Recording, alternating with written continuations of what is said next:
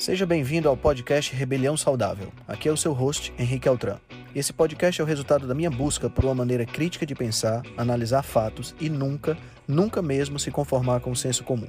Aqui você irá encontrar questionamentos, ceticismo inteligente, análise crítica e conhecimento, tudo isso regado com muita leveza e bom humor. Irei entrevistar personalidades de diversas áreas para um bate-papo com uma troca franca de ideias. Prometo a você que sempre pensarei fora da caixa para levar informações relevantes, de aplicabilidade imediata, além de muita inspiração. Junte-se a nós. Ser saudável é a melhor maneira de se rebelar contra o sistema.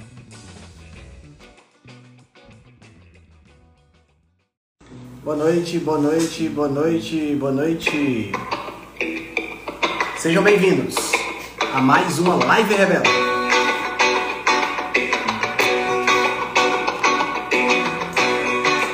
Boa noite, boa noite, sejam bem-vindos. Boa noite, Cássia. Boa noite, Rodolfo. Boa noite, mãe. Boa noite, boa noite, boa noite. Vamos já receber aqui a nossa convidada, doutora Mônica Madeira.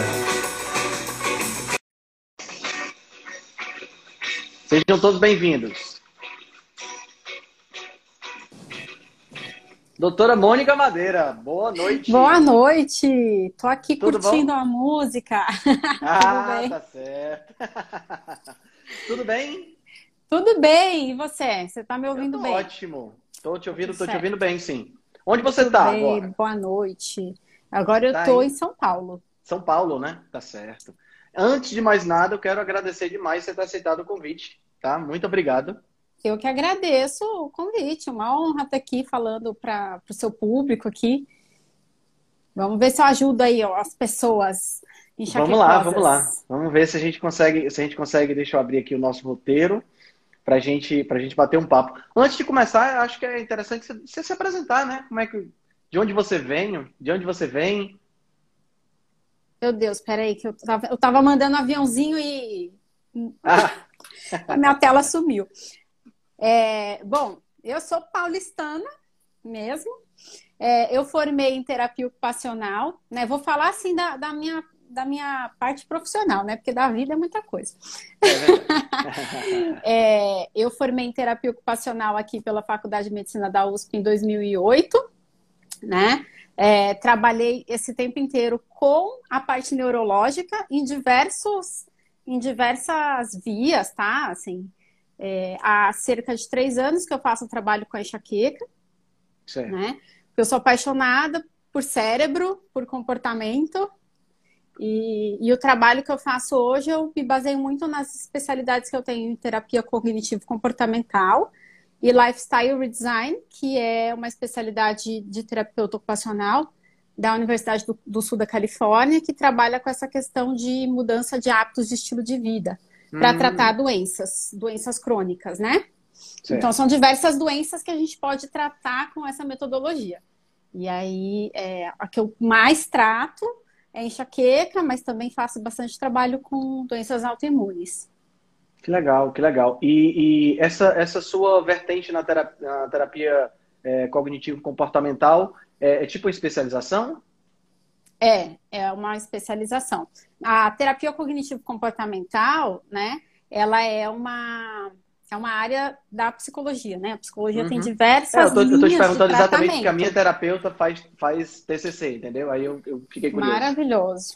Então, ela é, ela é um dos campos de, de atuação da, da psicologia, uhum. mas diversos profissionais podem fazer a formação. Então, na minha turma tinha basicamente só eu, de terapeuta ocupacional, psicólogos e psiquiatras.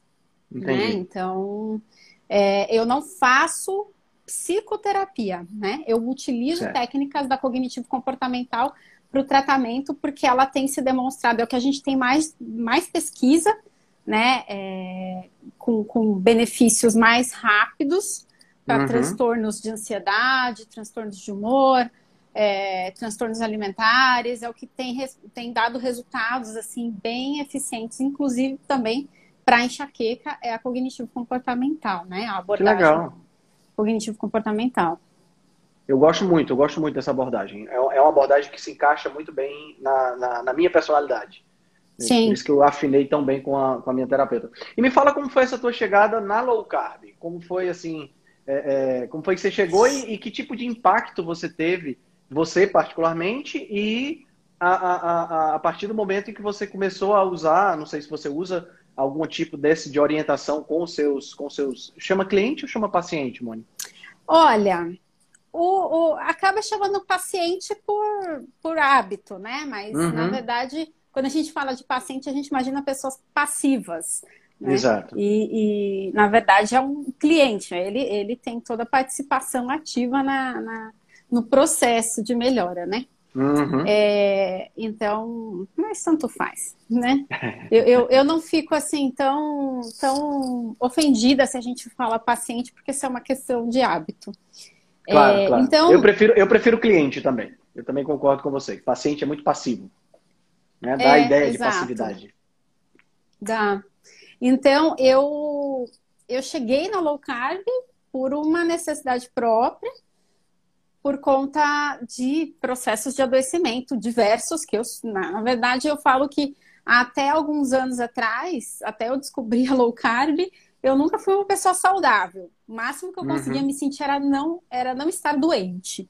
Né? Então, desde criança, diversos, eu tinha diversos sintomas, dentre eles a enxaqueca, desde criança muito cedo, mas com o passar do tempo os sintomas foram piorando, né? Até eu chegar no diagnóstico de doença celíaca. Quando eu cheguei no diagnóstico de doença celíaca, eu já cheguei com uma tiroidite de Hashimoto junto. Entendi. Então, é, e fui buscando na medicina tradicional é, soluções para os meus problemas e não encontrava. Não encontrava respostas que me satisfizessem, né? É, não encontrava médicos que sabiam tratar doença celíaca e não encontrava é, não encontrava um endócrino que me falasse que eu tinha alguma coisa para fazer em relação ao Hashimoto. Entendi. Porque eu tinha anti, os anticorpos, né, muito alterados, mas não tinha alteração das taxas hormonais ainda. E aí o que se a gente escuta é, tem que esperar piorar para a gente poder é. tratar. É. E aí eu né? falava, não, não, tá errado, não é possível. Então eu não me, eu não me, não me contentava com aquela resposta, fui buscar, encontrei aí a low carb, encontrei uma nutricionista funcional que começou a me acompanhar Aliás, ela me acompanha até hoje, né? Mas você sabe, a gente vai muito também na, na estudar. A gente Sim. faz. a gente tem que ser muito autodidata nessa área até encontrar profissionais que, que, que falam né, essa língua. Então esse foi o caminho, assim. Então eu cheguei. E, e o teu, uso... o teu, a tua, o teu resultado pessoal, você chegou a perder peso? Você tinha esse, esse objetivo? Ou foi mais uma questão de saúde mesmo por conta da doença celíaca e tudo mais? Então foi uma questão de saúde mesmo, porque eu tinha, Altran, eu tinha episódios de, de, de diarreias e vômitos assim hum. quase diariamente, uhum. uma anemia muito forte que não tratava, né? e diversos sintomas aí associados todos, fadiga, dificuldade de concentração, que vem misturado aí da, do, da doença celíaca com Hashimoto, a gente não sabe bem, né? E, e aí eu ganhei peso. Quando ah, eu fiz tá. a retirada do glúten, eu ganhei peso. Interessante. Eu ganhei, eu ganhei Normalmente acontece o contrário, né? Porque a, a, a, pessoa tira o glúten, ela está tirando parte do carboidrato que tem na dieta, né? Acaba perdendo peso. Mas você não conseguiu ganhar peso por conta da, da, da, da diarreia que você tinha com constância. Né? né? Eu não tinha um intestino saudável, né? Então, eu não absorvia, não absorvia. nada daquilo que eu uhum. comia. Uhum. Foi essa a verdade. Então, essa coisa do, do, é, do, é, um mito, né? Falar que necessariamente você vai perder peso tirando a, a, o glúten. Então, não foi o que aconteceu. Eu ganhei porque eu ganhei saúde. Eu precisava sim, ganhar sim. peso. Eu, eu, era, eu pesava 43 quilos. Você tem que altura? 1,57. Não sou muito alta, mas eu era é, bem mas magrinha. com 43 quilos você tava bem magra, né? Tava. Tava bem magra. Tava. Aí eu passei, passei a pesar 47 na média e mantive esse peso, né? Entendi, entendi. Interessante, interessante. E, e, como você faz hoje em relação à sua prática clínica? Você chega a recomendar low carb para os seus clientes? Então, no, no, processo da tanto da enxaqueca quanto das doenças autoimunes, a gente é, a alimentação faz super parte do, do pacote estilo de vida que a pessoa precisa equilibrar para tratar, né? É, nem todo mundo precisa ali precisa, digamos assim, de uma low carb. É, o que todo mundo precisa mesmo é de uma dieta anti-inflamatória, para começar. Agora, se ela vai ser low carb, se ela vai ser cetogênica, se ela vai ser paleo, se ela vai ser, né, é, se ela, se ela vai ser qualquer uma dessas abordagens, é muito individual, depende do que, que a pessoa precisa, assim, das comorbidades que ela tem. Porque a enxaqueca, são mais de 40 doenças que a gente já sabe que são comórbidas, né? Que tem uhum. associação com a enxaqueca. Então, a pessoa que tem enxaqueca, ela não tem só enxaqueca. Ela vai ter que tratar outras coisas. Eu não posso olhar para ela e só ver enxaqueca. Então, ela tem uma diabetes. Diabetes é, é uma, é uma comorbidade muito frequente. Sim. Né? Então, eu tenho que pensar nisso. Agora, ela, quer, ela precisa emagrecer?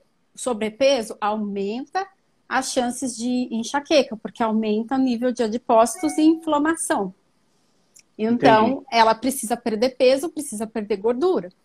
Né? Então, agora, se já é uma pessoa magra, por exemplo, como eu, se digamos que eu não tivesse ali a, a, a doença autoimune só, né? Não tivesse uhum. lá grandes questões de intolerâncias alimentares. Se ela fizer só uma palio, né? Ajuda os bastante, alimentos né? inflamatórios ajuda bastante. Porque a gente está com um padrão de alimentação da população no geral muito ruim. Muito né? ruim, muito ruim. Muito ruim. Então, é, a primeira coisa que a pessoa precisa fazer é tirar o que está atrapalhando, né? E eu falo que quem tem enxaqueca tem um corpo, tem um cérebro diferente, para começar. A fisiologia do cérebro de quem tem enxaqueca realmente é diferente. Não é igual a de um cérebro de uma pessoa. Deixa eu te perguntar, comum. deixa eu te perguntar uma coisa. A gente hum. falou, você falou várias vezes a palavra enxaqueca, e essa é uma dúvida que eu tenho. Qual é a diferença de enxaqueca, dor de cabeça e cefaleia? Existe diferença? Tudo a mesma coisa? O que me fala um pouquinho. Existe. Ah, e, sua, e, essa questão é ótima, ótimo. É, é, a gente realmente precisa começar daí. Muitas pessoas usam a palavra enxaqueca como sinônimo de uma dor de cabeça mais forte, né? Isso, exatamente. Mas não é. Não é. É, cefaleia é um nome bonito para enxaqueca. Para enxaqueca não, para dor de cabeça. Então, certo, cefaleia é certo. é sinônimo de dor de cabeça.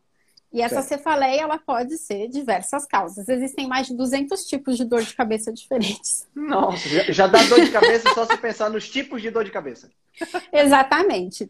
A enxaqueca, a gente fala que é uma, uma, uma cefaleia primária, é uma dor de cabeça primária, onde a própria dor de cabeça é a doença. Não é que a, que, a, que a dor de cabeça vem em consequência de alguma outra doença, né? Por exemplo, um AVC. Você acaba tendo uma cefaleia, né? E depois, em consequência de um AVC ou de uma sinusite, enfim. Então, a enxaqueca, ela é a doença em si. Só que ela também não é sinônimo de dor de cabeça, porque a, a, a enxaqueca, ela tem... Ela é uma síndrome, digamos assim, hum. tá? Uma síndrome neurológica. Ela é um conjunto de sintomas que não é caracterizada só pela dor de cabeça em si. É, a dor de cabeça é uma das fases da enxaqueca, mas ela Entendi. precisa vir acompanhada ali com sintomas de aversão à luz, aversão a barulhos, enjoos, náuseas. É, é, ela precisa aumentar com esforço físico, e esforço físico é tipo subir um lance de escada, passar uma vassoura no chão. Não é Entendi. esforço físico de academia, Não é um esforço né? gigantesco. Uhum. Não. Então ela piora, né? Às vezes piora só com o movimento da cabeça. E ela dura, ela tem sintomas que podem durar assim de dois dias antes até três dias depois da dor de cabeça em si, né? Hum, e então muita quer dizer, gente quer dizer não sabe. Que, quer dizer que de repente, por exemplo, se eu, tô, se eu estou com enxaqueca hoje, eu já tenho, já, já apresentei sintomas, por exemplo, a, a, ontem. Exatamente. Interessante, interessante, eu não sabia disso. E isso é uma. E nem quem tem enxaqueca, nem todo mundo que tem enxaqueca sabe disso também. Porque a, a, a, as pessoas, assim, é lógico que a dor é a parte que chama mais atenção, porque é o que certo. faz a gente sofrer mais. Uhum. Né? Mas quando eu falo assim que eu já tô enjoada, tô com aversão à luz, a barulho, tô mais sensível à luz, a barulho, um dia antes, eu já estou tendo uma crise de enxaqueca. Entendi. Né? E, e é muito importante eu descobrir qual é o meu padrão de, de, de crise de enxaqueca. Que é diferente, assim, não existe uma enxaqueca igual a outra. E as pessoas se comparam muito também, né? Ah, como é que acontece? Sempre assim, sempre assado? Não é. Cada um tem de um jeito. Então, Mas... então existe uma espécie de padrão recorrente individual. Por exemplo, é, é, vou, te, vou te dar o meu caso. Eu não sei se o que uhum. eu tenho é enxaqueca, tá? Ou se evolui para. Existe essa possibilidade de uma cefaleia evoluir para enxaqueca? Não, a enxaqueca ela é genética. Ela é. Certo. Você precisa ter né, os genes ali da enxaqueca. Pode ser que você, hum. sei lá, nunca desenvolveu, você teve o gene, tem o gene, mas até os 30 anos de idade você nunca tinha tido. A partir de então, aconteceu alguma coisa, você começou a ter, aí tudo bem. Né? Assim como quem tem enxaqueca com aura, que são sintomas visuais que dão, certo. às vezes, né, some a vista, às vezes tem os estoucomas na vista, é, enfim, é, pontos brilhantes, isso também faz parte da enxaqueca. Quem tem enxaqueca com aura, normalmente, quer dizer, quem não tem aura, normalmente não começa a ter, porque são genes diferentes. Entendi. Mas é tudo mediado geneticamente. Entendi, entendi. Porque vou te, vou te citar o meu caso para a gente partir, partir daí, não é querendo fazer consulta, não. Mas não. assim, eu, eu, eu tenho. A, a minha cervical, é, se eu dormir de mau jeito, ela me dá, me dá dor, me causa tensão. Né? E essa tensão eu percebo que ela sobe como uma dor que vem daqui para cá, né? Que vem da, da, parte de trás do pescoço até a, a fronte. E ela, ela evolui para uma dor de cabeça muito forte que tem as características que você citou, de sensibilidade à luz, de, de, de náusea, de, de sensibilidade a barulho. Tanto é que, assim, quando eu sinto a minha cervical, eu já dou um trato nela, quer seja através de uma massagem, do quiropraxia, ou até mesmo de um relaxante muscular, se eu não tiver tempo de resolver essa de uma forma mais tranquila. Uhum. Porque eu, se eu deixar, eu sei que ela vai virar uma dor de cabeça muito forte, e aí o negócio é ficar trancado no quarto e esperar o troço passar. Entendeu? Uhum. Isso é enxaqueca? Pode ser, pode ser. A enxaqueca, num geral, né? Qual é o critério diagnóstico? Hum. É que ela normalmente ela é é, na M face, assim, tipo, de um lado só da cabeça hum. ou do rosto. E ela tem a característica pulsante. Ela fica pulsando, parece que, né, tem um martelo batendo lá, né? E ela dura de 4 a 72 horas, a dor de cabeça da enxaqueca, de 4 a 72 horas. Então eu tenho enxaqueca. Depois, e é uma dor de moderada a grave, não é certo, uma dor leve, é. né? Ela é incapacitante, Uhum. E depois que ela passa, você pode continuar sentindo sintomas de cansaço, fadiga mental mesmo, assim, de não conseguir se concentrar, pensar direito, ou parecer, parecer que você foi atropelado por um caminhão. Isso daí são sintomas do pós-dromo, que vem depois da crise. Também uhum faz parte da crise de enxaqueca. Entendi. É, fazer que nem a doutora Regina escreveu aqui agora, diagnóstico fechado, exatamente. Olá. Eu tenho enxaqueca, não tem por onde correr. Você descreveu tudo que acontece comigo. Olha só. Porque a cefaleia tensional também pode começar do mesmo jeito, né? Com uma uhum. tensão, mas normalmente, assim, ela dói como se fosse um, aperta um apertamento, uma coisa, um apertamento em faixa, assim. Entendi. É. Claro que isso são Entendi. critérios diagnósticos e pode ter gente que tem enxaqueca que dói em outra parte, que não é claro. só de um lado, enfim, claro. né? Mas, sim, ela normalmente, se há um padrão, sempre acontece de, do mesmo jeito, né? Provavelmente seja enxaqueca. Entendi, entendi. E, e, e, o que que causa a enxaqueca? Quais são, assim, quais são, assim, as tá. principais causas? Então, a causa, causa da enxaqueca mesmo é genética. É, um, é um é cérebro falou, tá. diferente, né? A pessoa que tem enxaqueca, ela tem que entender, até para ela conseguir tratar melhor, que ela tem um cérebro diferente. A fisiologia, o cérebro dela funciona de maneira diferente. Tá? Uhum. Tratando ou não tratando, esse cérebro vai continuar tendo aquela configuração, né? É, mas ela é influenciada por diversos fatores comportamentais, né? É, é, ambientais, hormonal, emocional tudo isso vai influenciar. É... Mas o que, que acontece? O cérebro de quem tem enxaqueca, a gente tem. E é uma das coisas que eu gosto de trabalhar, estudar, porque a gente nunca sabe tudo. Estamos é, tá, longe de saber tudo sobre enxaqueca. É, a Graças tem... a Deus, né? Porque aí a gente fica sempre estudando. Sempre estudando. E para quem gosta de estudar é muito bom, né? Uhum, uhum. Então, assim, o, o, a gente tem o córtex somatosensorial, né? Que é a parte do cérebro que faz a interpretação dos sentidos. Certo. Esse é, que é, que é olfato, tato, é, visão, enfim. Essa parte, ela é hiperexcitada o tempo inteiro. Mesmo nos momentos que eu não estou em crise. Essa parte funciona, está é, hiperfuncionando. É um cérebro hiperfuncionante. Ele está sempre funcionando o tempo inteiro. A gente sabe hoje que pessoas que têm enxaqueca, elas têm alterações também no hipocampo e no hipotálamo. Por isso que a gente pode ter é, essas alterações de memória, de cognição, uhum. né, dificuldade de aprendizado, as alterações da homeostase mesmo. Então, fica calor, eu tenho, eu posso ter uma crise, frio, né? Essas mudanças de temperatura podem causar é, também o sono, por isso que o sono interfere tanto na enxaqueca. São por essas alterações ali em estruturas do cérebro. Fora isso, a gente já sabe também que quem tem enxaqueca tem disfunção mitocondrial, aí entra na sua área. Né? Legal. Né? Mais, é, mais comum do que na, em outras pessoas, né? Uh, tem uma deficiência de magnésio também, que é, ma é mais intensa e mais comum do que na população geral. Deficiência de ácido alfa-lipoico, que também vai interferir no metabolismo da glicose. Então, a gente tem uma alteração do metabolismo da glicose também né? Então, se a gente está falando de um cérebro que usa a glicose como fonte de energia e ele está o tempo inteiro funcionando, ele, tá, ele, ele é um cérebro que não descansa, né? É, e aí esse cérebro requer muita energia. Muita energia. E ele, ao mesmo tempo que ele requer muita energia, ele não consegue metabolizar essa energia direito. Que a mitocôndria não está funcionando direito, né?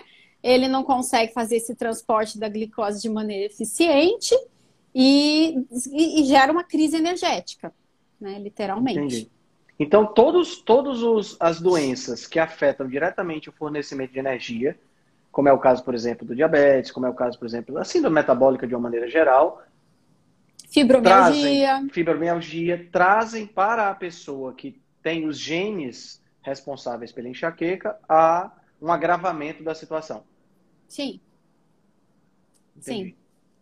Né? Então, é, é, é, muito difícil você falar de enxaqueca sem outras coisas juntas. Sempre tem alguma coisa relacionada. Fora isso, eu também tenho um desequilíbrio é, dos neurotransmissores, né? Certo. Então, eu tenho um excesso de neurotransmissores excitatórios no cérebro e menos de, dos, dos inibitórios. Então, eu tenho uma falta de GABA, um excesso de glutamato, eu tenho uma falta de serotonina, né? Então eu tenho esse desequilíbrio é, aí de, hormonal, né? De neurotransmissores também.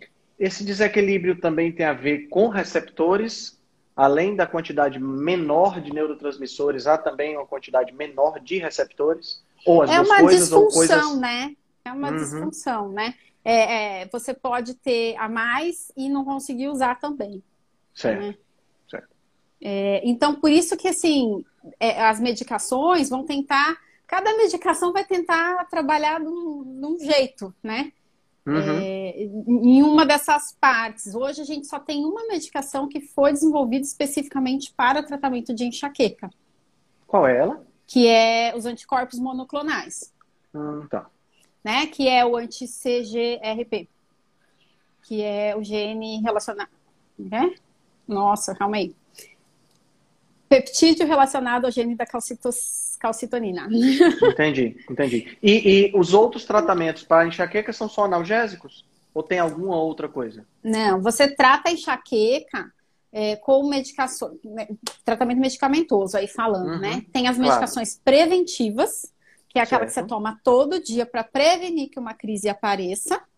E tem a medicação abortiva, que é o que você vai tomar na hora que hum. tá com a dor. Então, a preventiva é para prevenir que uma crise apareça. Aí, aí entra antiepiléticos, anti. É, às vezes é antidepressivo, seria, seria, neuro, seria, seria, seria para diminuir a atividade cerebral, então. Exatamente. Diminuir essa excitação que você falou que é comum na, na, na, nas pessoas que têm. Exatamente, deixando o cérebro mais calminho. Aí, mesmo com essa medicação, você pode ter crises. E aí, na hora da crise, tem lá o analgésico, um, um, os triptanos, enfim, vai depender do que o médico te orientar para você tomar na hora da crise, né? Entendi. E, entendi. Mas assim, até para você, para o médico fazer uma boa avaliação do que é que talvez esteja é, mais relacionado no seu caso, é, você precisa conhecer bem como é que a sua crise funciona. O que, que você sente, né? É, antes da dor de cabeça, o que, que você sente depois da dor de cabeça, quais são todos esses sintomas para ele poder te indicar uma medicação mais adequada, né? E a abortiva, você também precisa saber a hora certa de tomar. Porque muitas uhum. vezes, na hora da dor, não adianta tomar. Você tem que tomar no, no pródromo, que nem você falou. Ah, eu, eu já sei que quando eu começo com a, com, a, com a tensão no pescoço, a dor de cabeça vai chegar. Essa é a hora de tomar a medicação. Então, Entendi. muitas vezes a pessoa não percebe que ela já está ficando mais sensível que o normal à, à, à luz, a barulho. E é, essa é a hora dela tomar. Às vezes, na hora da dor, a gente tem paralisia gástrica. Então, não vai hum. absorver a medicação que eu tomar. Entendi. Entendeu? Entendi, entendi. E no caso, no caso da, da, da alimentação, a, a, a gente pelo, pelo que a gente já conversou, e, e aí eu queria que você explicasse, tem uma questão de gatilho e tem uma questão preventiva, né? Então, uhum. explica aí pra gente a diferença e quais são as, as principais mudanças que a pessoa que é enxaquecosa deveria fazer. Pronto. A gente acabou de falar de medicação preventiva e de medicação uhum. abortiva. Uhum. A gente poderia fazer uma analogia assim também com a alimentação, né? Existem alimentos que eles vão é, desencadear uma crise em seguida do que você come. Esses são os gatilhos. Mas também existe um tipo de alimentação que a gente pode ter no nosso dia a dia preventivo para a gente não ter as crises. E é. o que, que acontece? A maior parte das pessoas que tratam enxaqueca, é, muita gente aqui que tiver aqui pode falar quem já foi numa consulta e saiu de lá com uma fichinha, né, um papelzinho escrito um monte de coisa que não pode comer, né? Então vem lá uma lista enorme de um monte de coisa para você não comer. E aí parece que é só você não comer aquilo que você não vai ter enxaqueca. É. Mas não é bem assim. Porque até os, os gatilhos alimentares são totalmente diferentes para um enxaquecoso para outro. E o que, que acontece? Se eu só fico pensando no gatilho, eu não como nada. Porque eu converso com uma pessoa, a pessoa fala que para ela banana é gatilho, aí você para de comer banana. Aí você conversa com a outra, a outra fala que é a melancia, aí ela para de comer uhum. melancia também.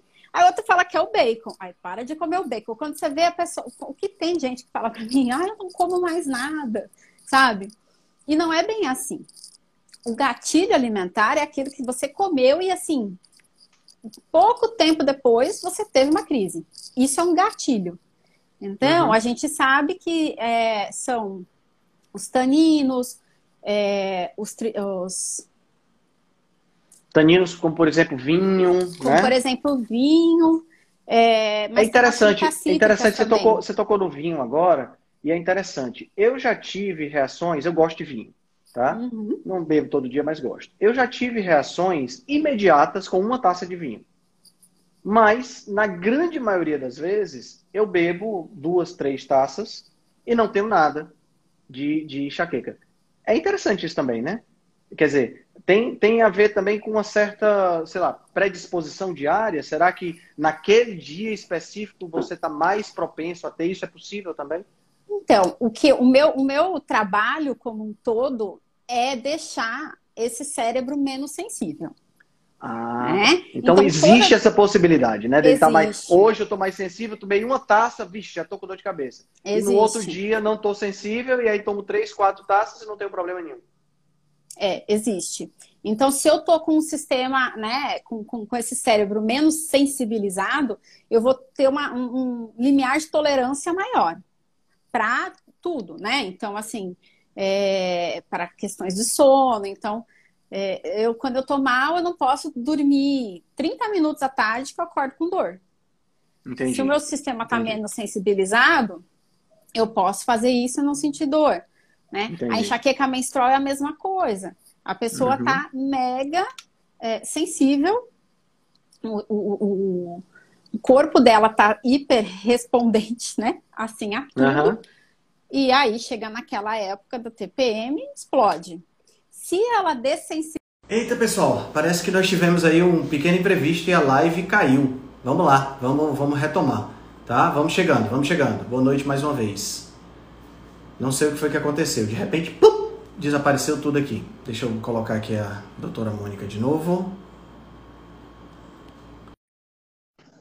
Já já ela chega.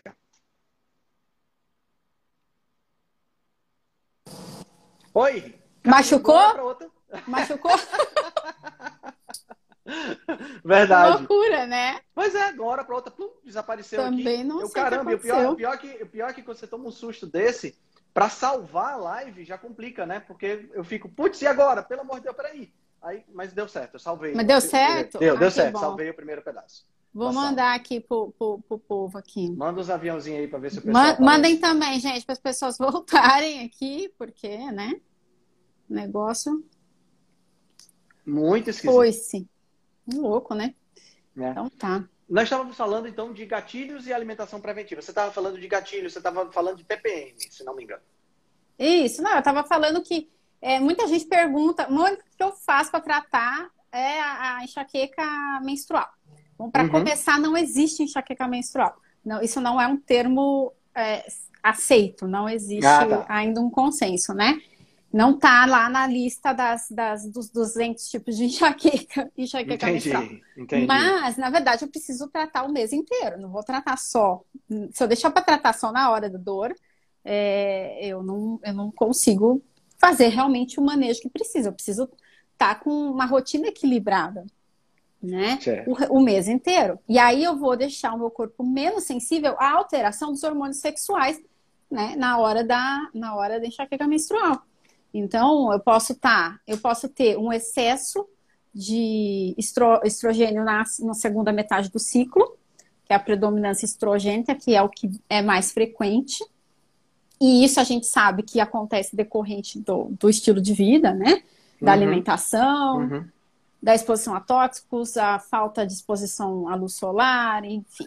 E, e também pode acontecer pela, pela, pelo aumento da progesterona. Então, tem, pode acontecer por uma coisa ou por outra. Mas se eu tô, se eu tô mais blindada, isso não me afeta tanto, entendeu? Entendi. Então, aquilo, essa é, aquilo, é, a questão. Acaba sendo aquilo que a gente sempre fala, Mônica, de que a, a, a genética pode até carregar a arma, mas é, é, somos nós, é o nosso estilo de vida que aperta o gatilho, né? Exatamente, exatamente. No caso, da, no caso da enxaqueca, o gatilho tem, tem tudo a ver com a. Com a com Literalmente a questão, é o gatilho. Né? Mas o, o, que eu falo, que eu, eu, o meu perfil, né, tá escrito lá, descomplicando a enxaqueca. Uhum. O que, que é descomplicar a enxaqueca? Porque a enxaqueca é uma, uma doença tão complexa, mas o que, que eu falo? O, o, é o simples para a gente pensar. É um cérebro que ele, ele responde demais ao estresse, né? Então ele não é muito adaptado ao estresse. E se a gente for pensar né, na, no nosso cérebro que não evolui há milhões de anos, preciso buscar essa informação correta para saber quantos milhões de anos são. Mas é, o ser humano evoluiu a tecnologia e o cérebro continuou o mesmo. Continuou mesmo. É. Eu tenho que pensar sempre para trás, né? Alimentação. Será que o meu ante antepassado comia é, nachos salgadinho. Biscoito recheado. Biscoito recheado, né? Miojo. Então, assim, é o que vai dar. Então, assim, será que o meu antepassado usava hormônios art artificiais todo mês para não, pra, pra, pra não, não ovular, para não menstruar? Uhum. Não, né? É. Então, você vai pensando, tudo que não faz parte né, da nossa natureza humana, vai afetar o enxaquecoso. Né? Será que eu tinha luz elétrica até 19h36 da noite? É, é. Não. Eu tô com duas aqui em cima de mim. Né? Será que eu tinha computador e celular para eu ficar ali o dia inteiro? Será que a minha cobrança. Quantidade ser... de ondas eletromagnéticas que a gente tinha aqui era totalmente Poluição. diferente do que tem hoje. Poluição. Será né? Poluição que... sonora, né? Hum. Outra coisa, será que o nível de estresse que ele tinha era tanto? A gente tinha estresse, sim, porque a gente era caçador-coletor. Então a gente, sim. né, tava no estresse atento para caçar ou para fugir.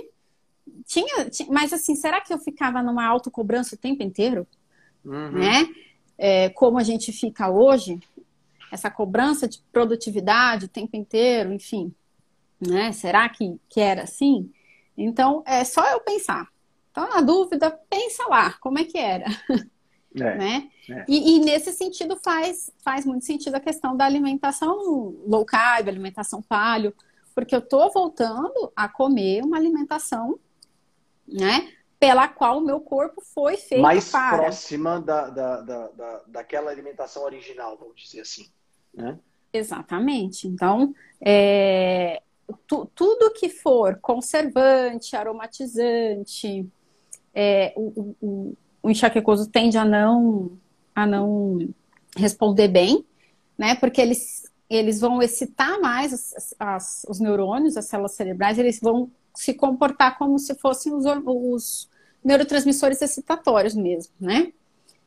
É, aí entra o glutamato monossódico, que é um grande. Aí a gente vai falando, falando de gatilho mesmo, né? O glutamato. Alimentos é... que disparam e que, e que, como você falou na, na, na, primeira parte da live, são alimentos que disparam, mas que podem disparar em você e não em mim. Exato. Porque a gente não tem só um tipo de gene que media a enxaqueca. A gente tem uhum. vários, né? Que a gente conhece hoje, são vários. E que são genes que também estão relacionados com outras doenças. Por Entendi. isso é que Entendi. se fala que quem tem enxaqueca, por exemplo, com aura, tem mais chances de ter AVC, porque são mediados pelo mesmo gene, né? Pelo o gene, que, que, que, predispõe a pessoa a ter a, a fazer trombose também é o mesmo que está mediando a enxaqueca com aura. Não é a aura de enxaqueca que vai causar ali, uhum, né, uhum. A, a, o AVC. Mas as isso pessoas contar, confundem. Isso sem contar a, a, diferença de microbiota, por exemplo, que vai é, é, deixar algo ser absorvido ou impedir que algo seja absorvido, né? Então tem, tem realmente tem muitas coisas que podem influenciar aí nessa, nessa questão dos gatilhos. Mas você estava falando, desculpa, glutamato monossódico foi o primeiro que você chegou a comentar. Isso. as aminas bioativas, então a tiramina e a histamina, normalmente, assim, então, mas nem todo mundo tem gatilho com, com esses alimentos, então, por exemplo, entra aí a, a, o caso da banana, banana super madura, ela é rica em estamina. Quem uhum. tem ali o problema com a banana, pode ter problema com outros alimentos que tenham a, a estamina também. A, a, tiramina que tem nos fermentados, nos, nos queijos, nos embutidos, no bacon, né? Enfim também pode ser para algumas pessoas e para outras não. Então não adianta eu cortar tudo isso da pessoa, é. né? É, ela, eu preciso sim limpar a alimentação para ela poder perceber às vezes se isso é gatilho ou não, porque às vezes ela nem percebe. A pessoa come, come, sei lá, batatinha chips com bacon, creme de leite e pão de manhã. Como é que você vai saber o que é que foi o gatilho? É, não tem é. como, não tem como. Tem que limpar e, no caso, se for o caso de um alimento que deva ser reintroduzido, reintroduzir e ver se ele desencadeia. Seria mais ou menos assim? É, é. Mais ou menos assim. É, e porque mesmo alimentos assim, frutas, legumes também podem ser desencadeantes, né? Uhum. Principalmente mais frutas, mas assim, tem as solanáceas também, que podem desencadear. Então, berinjela, tomate. Tomate, pimentão. Pimentão, uma pimentão é, é rei. Pimentão é na rei, minha na, família, na... todo mundo tem enxaqueca com pimentão. Entendi, entendi. Então, no teu caso, é um gatilho? Todas as solanáceas. Entendi. Berinjela. Independente, independente é, o, o, pimentão, no caso aí, independente da coloração, são as solanáceas por completo. Por completo. Giló. Interessante. Interessante. É, o que que acontece? Por exemplo, quando eu estou mais menos sensível, eu consigo comer uma quantidade maior de tomate, por exemplo, né? Porque o tomate é, eu consigo comer Um tomate, vai, assim, ele cru com sal. Agora, qualquer coisa com molho de tomate, aí não dá. Porque aí é uma quantidade maior. Porque concentra, né? Concentrou. Porque você tem algo mais concentrado. Exato. Entendi. Então, Entendi. nem tudo vai ser um gatilho e eu tenho que saber a quantidade. Né? E, e ainda gente... tem, que, e tem que estar sensível também, né? Tem que estar naquele dia mais sensível, vamos dizer assim. Se você Exato. tem uma alimentação preventiva cotidiana, é mais tranquilo, né? Exatamente. É, é muito mais tranquilo. Você, porque a alimentação é, anti-inflamatória, seja ela paleo, low carb, cetogênica, ela vai, ela vai te deixar menos sensível, né? Ali, a, a, o seu basal, você vai tolerar melhor.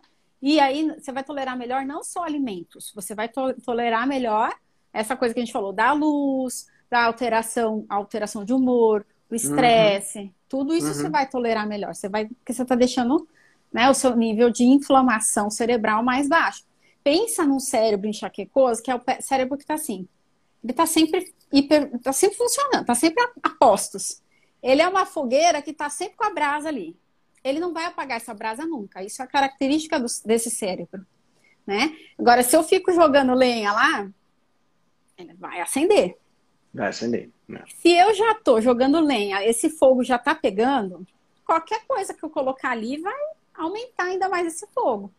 Né? O ideal é deixar aquela, aquela brasa ali e ir tomando esses, esses cuidados para não se, se virar. Um, se eu jogar uma lenha ali, ele pega fogo rapidinho e já volta para brasa, entendeu? Essa é a ideia. Entendi.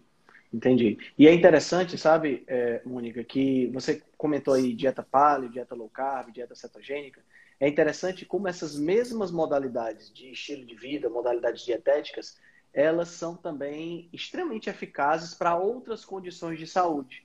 Né? Quando a gente pensa, por exemplo, vamos pensar aqui só em doenças é, é, de, de cunho neurológico, né? Então, Alzheimer, Parkinson, até mesmo, é, a gente está falando aqui de enxaqueca, mas aí a gente pode também comentar das doenças psiquiátricas, né, como depressão, ansiedade, né? Então, quer Distúrbio dizer, é bipolar. Muito... Transtorno bipolar, autismo também, né? O, o, o, o, espectro autista, TA.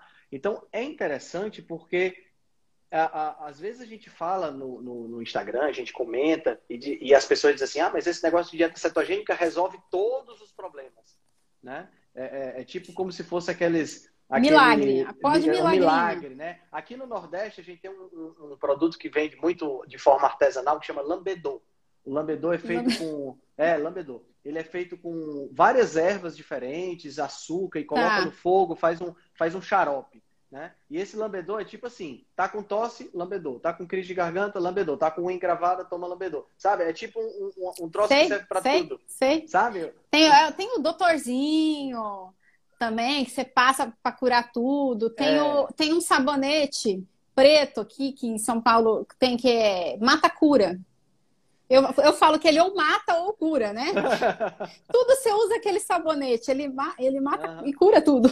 Pois é, tipo, é tipo aqueles, aqueles para quem já assistiu aqueles filmes medievais ou já leu algum livro medieval, que tinha sempre aquele cara que vendia snake, era chamado de snake oil, né, que é óleo de cobra, que seria a tradução, que era o cara que via com aqueles óleos e dizia que servia para tudo e tal. Por que eu estou falando isso? Porque parece, quando a gente fala da dieta cetogênica, por exemplo, parece que a gente está falando de algo dessa natureza de algo que serve para tudo, que vai resolver todos os problemas, uhum. né? Mas a, a, a, eu, eu, costumo dizer que não é a questão de que ela vai servir para tudo.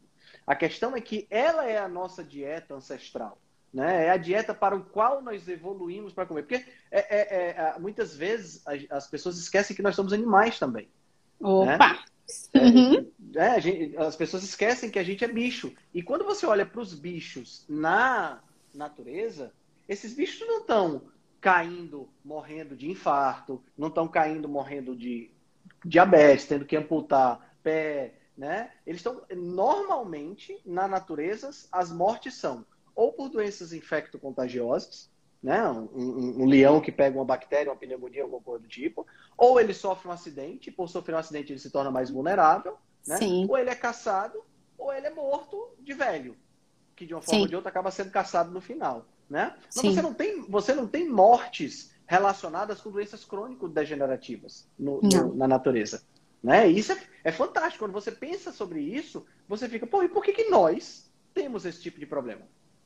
Nós somos bichos também.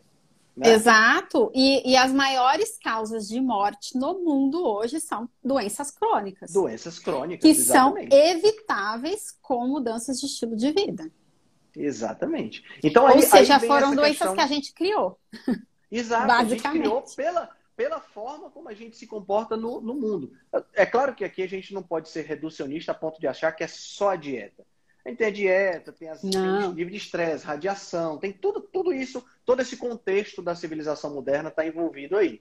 Mas a, a, a, o que eu queria dizer é exatamente isso. Quando você volta para uma dieta mais ancestral, né, quando você volta para uma dieta que se baseia mais no que a gente sempre comeu enquanto ser humano, a, os problemas tendem a desaparecer ou tendem a ser muito minimizados. Quer dizer, você vê pessoas que tinham enxaqueca, crises de enxaqueca semanais, e de repente essa pessoa passa a ter crises trimestrais ou semestrais ou até mesmo anuais, ou, dependendo, de, dependendo da, da, da circunstância, pessoas que resolvem problemas psiquiátricos com dieta. Isso. Né? É fantástico isso. Agora, isso, se você parar para pensar, essas doenças que você deu como exemplo, que se tratam né, com, com a dieta cetogênica, é, a gente pode falar, a gente não falou da epilepsia, né? Epilepsia, ah, epilepsia Parkinson, epilepsia, é, a, a, os transtornos bipolar, ansiedade, depressão é, e a enxaqueca, todas elas, é, no, por trás de todas elas, tem os mesmos, as mesmos, os mesmos desequilíbrios. Né? O mesmo desequilíbrio neurológico que eu falei dos neurotransmissores, que, uhum. de GABA, glutamato, estão por trás delas todas. E a, doença, a, a, a dieta cetogênica ajuda nesse equilíbrio. Todas essas doenças por trás, eu tenho a deficiência no funcionamento das mitocôndrias. E o que, que a dieta cetogênica faz? Melhora, porque vai dar ali um, um, um outro material, combustível, um combustível mais adequado para ela funcionar, uhum, né? É, é. Todas essas doenças a gente, por conta até do, do, funcionamento das mitocôndrias, a gente tem um maior estresse oxidativo, que, é, que a dieta cetogênica faz, diminui o estresse oxidativo, né? Além da inflamação que a gente falou, né? Sim, é, sim, sim, sim. Diminui a, a dieta cetogênica é extremamente anti-inflamatória. De melhorar a microbiota intestinal e assim tratar, eu tenho enxaqueca, eu preciso tratar do intestino. Essa, essa ligação intestino-enxaqueca né, tá mais que comprovada. Aliás, o intestino que fabrica todos esses, quer dizer, a maior parte desses neurotransmissores que estão envolvidos aí na enxaqueca, né? É, então, é, essa disfunção da glicose também, né, que também está presente em todas essas doenças, uhum. a gente sabe que o Alzheimer hoje é considerado um diabetes tipo 3, né? É porque é, é, a mesma fisiologia está presente em todas essas doenças, né? A dificuldade de metabolizar as vitaminas do complexo B também está presente em todas elas, entendeu? Então, é, a deficiência de magnésio está presente em todas elas. Então, no fim das contas, é, eu tenho basicamente um, um, uma única disfunção que, para pessoas diferentes, pode desencadear coisas diferentes. É. E a enxaqueca é muito, muito, muito comum que, as que tenham, a pessoa tenha comorbidade, ansiedade ou depressão. Aí é que entra a questão da cognitivo comportamental. Porque nem sempre eu consigo começar a indicar uma, uma, uma cetogênica para a pessoa que está com uma crise de ansiedade, uh, depressão grande. Entendeu? É, eu preciso começar por onde dá. Né? Eu posso até pensar que isso é uma meta, para o futuro. Né? Mas ela precisa mudar e precisa mudar por onde der para começar a mudar, né? Por onde a, a, estrutura emocional dela permitir ela mudar. Entendi, entendi. Aí onde entra, aí onde entra essa questão, a, a onde entra essa questão envolvendo a, a terapia uh, cognitivo-comportamental e também uh, parte daquele, daqueles conceitos que você passou na jornada, que, por sinal, parabéns pela sua palestra, foi, foi fantástica aquela palestra, foi muito Obrigada. boa. Nossa, Tem foi uma experiência incrível. Você já tinha palestrado antes? Ah, eu sempre estou palestrando, né? Palestro, ah. palestro na, no, no consultório todo dia. eu falo, eu não sou professora, mas eu gosto muito de ensinar. Eu certo. acho que a, a para mim faz muito sentido eu ensinar o porquê que a pessoa precisa fazer aquilo. Uhum. Sabe? Então, desde sempre, eu sempre fui muito faladora, assim, sempre professorinha, sabe? Assim. Entendi.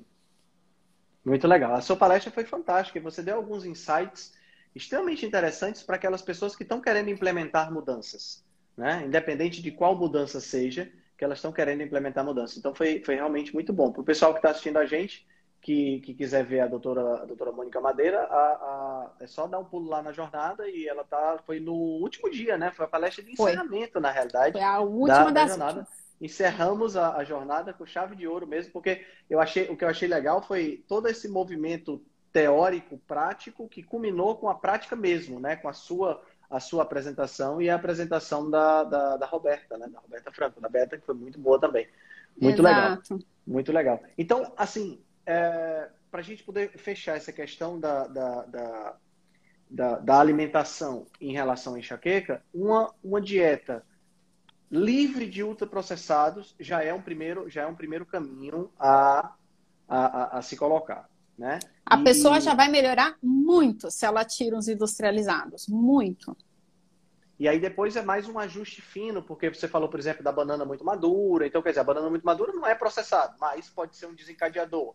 Né? Uhum. Então, aí é mais uma questão de ajuste fino e também é, penso eu que é, síndrome metabólica, diabetes, obesidade, todos são fatores que devem ser, quando você tira os ultraprocessados, já ajuda na correção, mas que deve também haver essa, tem, tem que ter isso aí também, né, na, na, na, na jogada, né, de, é, corrigir essas coisas. Eu falo, eu não trato a enxaqueca, né, eu trato pessoas com enxaqueca, essa é a verdade eu tenho que ver o que mais essas pessoas me trazem, né, de, de, de demanda.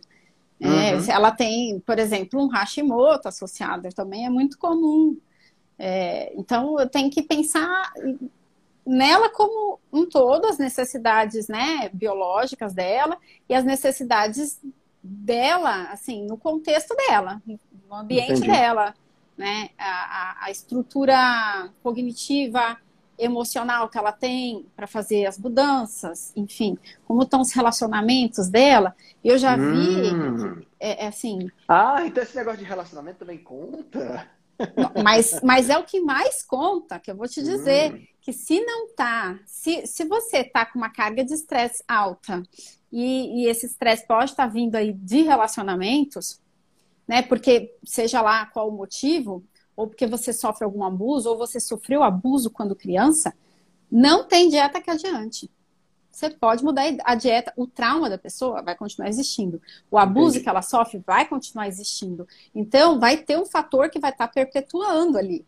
Se ela não aprender a lidar com, com o estresse, por exemplo, porque o estresse é, é muito do estresse, não está lá fora, está na nossa percepção, como que a gente lida com Sim. ele. Sim, Se eu não sim. aprendo isso e eu estou constantemente me estressando através da minha própria mente, criando né, motivos para, eu, eu, eu não adianta dieta, entendeu?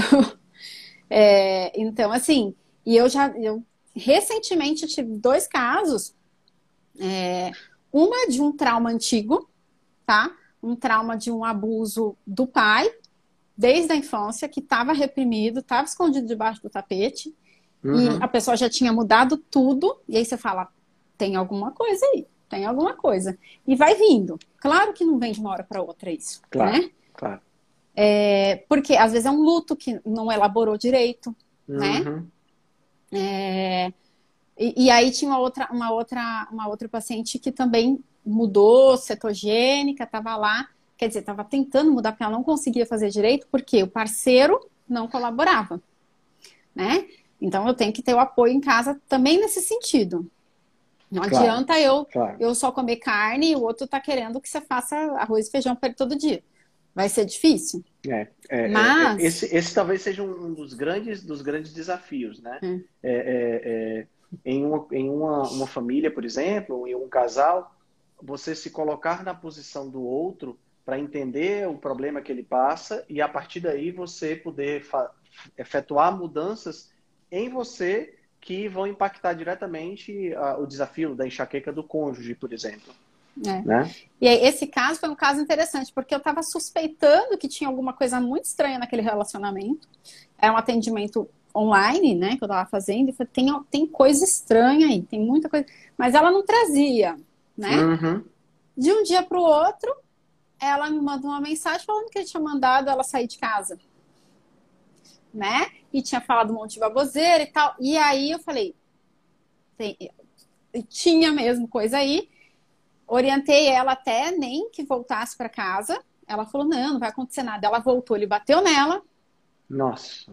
Então, assim, era uma pessoa que estava enrustida, assim, ali, tentando se passar. No momento que ela foi se fortalecendo fazendo terapia, ele uhum. falou: em cima dessa aí não vai colar mais. E, sem a menor justificativa, botou ela para fora de casa, entendeu?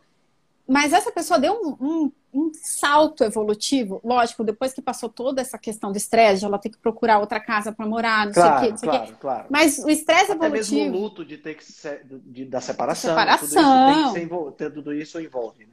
Mas hoje, assim, ela tá super empenhada, conseguiu voltar a fazer atividade física, tá fazendo a cetogênica bonitinha, até é, é, medindo o corpo cetônico, sabe? Assim, diminuiu as medicações psiquiátricas que ela tomava três, ela tem distúrbio bipolar.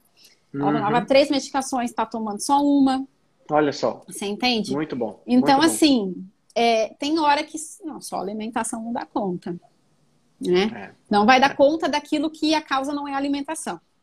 Exato, exato, exato. Se a causa for alimentação, a alimentação com certeza vai. Agora, ah, na, na tua experiência, Mônica, a, a, existe sempre uma pluralidade de causas sempre vai ter um componente psicológico ou não necessariamente? Cara, sempre vai ser afetado pelo componente é, psicológico. Se esse componente psicológico está ativo ali ou não, né, uhum. é outra coisa. Entendi. Né? Sem, mas sempre vai ser afetado, né? Por estresse, por, por pela, pelas emoções em si.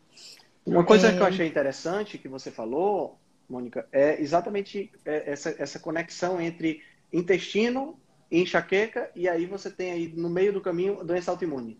Né? Uhum. Então, quer dizer, um intestino inflamado, né? uma síndrome do intestino irritável, ou até mesmo uma doença de Crohn, ou uma intolerância à lactose que a pessoa não, não consegue parar de comer derivados do leite, por exemplo, isso tudo pode afetar negativamente não só a questão da enxaqueca, mas doenças autoimunes também. Sim, sim. A dieta inflamatória é, é a mesma usada para uma doença autoimune, né? Uhum. É, 60% das pessoas que têm doença autoimune têm enxaqueca. Na população geral, essa proporção é de 20% a 25%. Veja como aumenta Interessante. Né, entre Interessante. a população que tem doença autoimune, né? Então, e aí tem uma outra coisa que a gente não falou. tem duas coisas, na verdade. Tem uma, tem uma linha que agora eu estou estudando, né? não, não, não sei direito, mas tem algumas pesquisas que estão ali questionando se a doença, se a enxaqueca não seria uma doença autoimune, tá? Hum. Por algumas questões que estão sendo descobertas. E tem a enxaqueca crônica, que é aquela pessoa que tem mais de 15 dias de dor no mês por mais de três meses. Essa pessoa, ela mudou. Caramba, mais de 15 dias de dor. Isso, no mês por mais de três meses. Esse é o critério para você diagnosticar uma dor crônica. A dor crônica vai lá no seu cérebro e muda toda a configuração dele. Entendeu? Então, quando a dor cronifica, ela fica muito mais difícil de tratar. Então, o, seu cérebro cursou mestrado e doutorado em dor, entendeu? Então, qualquer coisa, ele vai achar que é dor. Ele, qualquer uhum. estímulo, ele faz dor, entendeu? Então, eu tenho Entendi. que cuidar para que ela não vire crônica. Então, por isso que é, é, tão importante a prevenção. Mas a maioria das pessoas que chegam para mim pelo Instagram tem já enxaqueca crônica.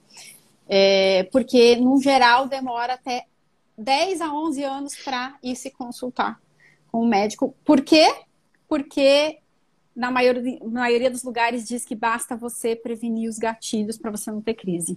E a pessoa fica, passa a vida inteira se é, se, se privando de diversas coisas, porque ela lê na internet que tudo é gatilho, e tudo é gatilho, tudo pode virar gatilho para enxaqueca. Uhum. E aí ela para de fazer tudo, ela para de comer tudo, achando que assim ela vai conseguir controlar. Não controla, não busca tratamento, não quer tomar remédio, E aí, assim, lógico, eu também não gosto de remédio, não sou a favor, quanto menos usar, melhor. Mas tem hora que precisa, se eu tô tendo dores, muitas dores, né? É, mais de 15 dias, eu, tô tomando analgésico mais de 15 dias, o analgésico ajuda a cronificar a dor, a piorar a dor. Então, assim, aí mudou, né? Aí, aí mudou a configuração do, cé do cérebro realmente. Entendi, entendi. Mônica, eu sei que você tá, tá esperando a Melanie, né? E já tá chegando, né, inclusive? Tá. 33 Eita, semanas tá já. Faltam 33? nove semanas. Faltam, é, Não, 33 nove. semanas. Oito, sete, sei lá. É, falta bom, dois meses. Dois meses, né? Então, quer dizer, você já está com barrigão, então também não quero abusar do seu tempo e da sua disposição. Imagina. Né? A gente já chegou aqui em uma hora de, de live. E com uma interrupção no começo, no, no, meio, mas, mas chegamos, graças a Deus. Eu queria que você deixasse sua mensagem final, né? Queria te agradecer mais uma vez ter aceitado o convite. Eu acho que foi muito enriquecedor, pelo menos para mim, me esclareceu diversas dúvidas que eu tinha sobre esse tema. Eu acho que é um que tema bom. que tem que tem muito tem muito de, de, de de banalização no sentido de não, é só uma dor de cabeça, não, sabe, é, é, essas coisas assim. Então, aquela pergunta que eu fiz era, foi uma pergunta uh, honesta, eu não realmente não sabia a diferença de enxaqueca para dor de cabeça. Então, isso é muito, acho que é muito importante as pessoas terem, entenderem essa diferença. Né? E queria agradecer então você ter aceitado o convite. Queria que você deixasse sua mensagem final para o pessoal. E, como eu sempre pergunto todo final de live, que você indicasse um livro. Não precisa ser um livro de, de sobre enxaqueca, sobre sua área, pode ser qualquer livro. Porque, assim, eu sempre, sempre desde, desde criança, sempre gostei muito de ler. Eu sou nerd assumido, né? Uhum. Então, eu sempre gosto de tirar, de, de, de, terminar a live com indicação de livro de referência da pessoa que, que foi meu convidado. Perfeito. De, escolher um é que é difícil, né? É, isso, é. o meu recado, gente, é: se você tem enxaqueca, é, a enxaqueca é altamente incapacitante, a gente sofre demais. É, mas existe tratamento, você não precisa sofrer, né? Tem aquela coisa, né? A, a dor, como é que é? A dor existe, o sofrimento é opcional. É. A gente tem como melhorar isso, sim. Se você não encontrou um profissional que, que respeita a sua dor, não desista de procurar. Porque é, é, eu, eu escuto muito isso também. Ah, eu vou no médico, ele acha que é frescura a minha dor. Então muda né, gente? Porque existe tratamento, dá para melhorar sim a sua qualidade de vida, tá? Uh, tem um livro, eu gosto muito. Já leu? O Antifrágil? Já, já li, do Taleb, do Nicolas Nassim Taleb. Muito bom. Nassim Taleb. Muito bom. Não é um livro fácil de ler, tá, não, gente? É não. Antifrágil. É não. não é um livro que você lê de uma vez, ele é grande. Mas ele ajuda muito a gente a evoluir aliás, assim como aliás, pessoa. Aliás, o, o, Taleb tem alguns livros bem densos, né? A lógica do cisne a negro é outro. O cisne negro é outro muito denso, né? Ele escreve de uma maneira meio caótica, mas é. assim, você é. pode abrir ali em qualquer página e começar a ler que você vai aprender alguma coisa, né? Ele fala de como a gente pode se beneficiar do caos, que o contrário de frágil seria antifrágil, seria uma coisa que se fortalece né, nas crises. E, e, ele dá diversos exemplos na sociedade, na natureza, na medicina, de coisas que quando entram em crise saem melhores. Né? E eu acho que é isso que a gente pode propor né, com o tratamento aí da enxaqueca, porque no fim das contas as pessoas acabam saindo melhores porque elas entram sem saber, por exemplo, eu falei do, do trauma da, da, paciente, ela um trauma reprimido e, e, várias coisas na vida dela não iam para frente por conta disso, no trabalho, nos relacionamentos amorosos. É. E aí você vai, você vai tratar uma enxaqueca, você, na hora que você descobre, você vai lá no fundo do poço. Mas no que você né, com ajuda, não dá para fazer sozinho, gente, porque se você descobre um trauma, aí tem, tem cheio de gente fazendo milagre aí na internet que vai lá achar seus traumas, depois não faz nada com isso, você entra numa depressão. Você tem que é. ter uma ajuda. É. Mas você tem, você sai mais fortalecido dessa história, né? Legal. Muito melhor. Então você, todo mundo que estava lá na jornada, muita gente também entrou nesse mundo, por exemplo, de low carb por conta de um processo próprio de adoecimento, uhum, uhum. curou a doença e está mais saudável do que nunca. Achou Exato. que o problema só ia resolver aquela doença. E no fim das contas, ganhou mais saúde, mais disposição, mais satisfação com a vida, mais felicidade, né? Então é isso. Muito a doença, bom. às vezes, ela vem para dar esse alerta pra gente. Eu acho que a enxaqueca é mais do que nunca uma doença que vem dar esse alerta de que a gente precisa olhar para o nosso estilo de vida. Exatamente, exatamente. Doutora Mônica Madeira, muito, muito obrigado pela sua participação. Foi absolutamente fantástico. Adorei conversar com você, tá certo? Dê, dê, faça, um, faça um carinho na Melanie por mim, tá bom? Tô fazendo. O, o prazer, foi, prazer, foi, todo meu, Henrique. Se alguém tiver dúvida e quiser me mandar direct, Isso. eu sempre respondo. Entre em contato tá? lá no direct e tal, né? E eu te agradeço demais, te desejo uma boa noite e pra a gente continua também. se comunicando, né? Com certeza. Muito obrigada, Henrique. Boa noite tá para vocês também. Boa noite, Boa pessoal. Noite. Tchau, tchau. Tchau, tchau. Se você gosta do nosso trabalho, deixe um review 5 estrelas no aplicativo que você usa para escutar o podcast. Você pode deixar um review 5 estrelas e pode também deixar lá o seu elogio, a sua sugestão ou a sua crítica. É muito importante que você faça isso porque você vai ajudar a Rebelião Saudável a chegar a um número maior de pessoas. Você também pode dar suporte ao nosso trabalho, né, todo o nosso investimento de tempo, nos apoiando via Patreon. Assim a gente pode continuar a oferecer o melhor conteúdo de qualidade, sem anúncio e de forma totalmente gratuita. O link para o nosso Patreon você vai encontrar no show notes.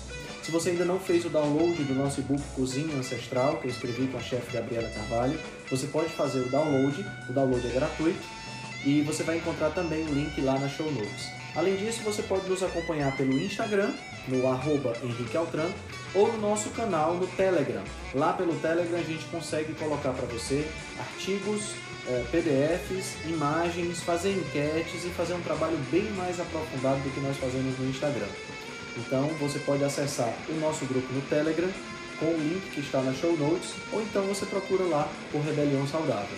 Nós temos também um canal no YouTube e um canal no IGTV, onde todos os vídeos das lives e os vídeos dos podcasts são gravados e você pode assistir na, no conforto da sua casa. Eu agradeço demais a atenção de vocês e espero que a gente se encontre no próximo podcast.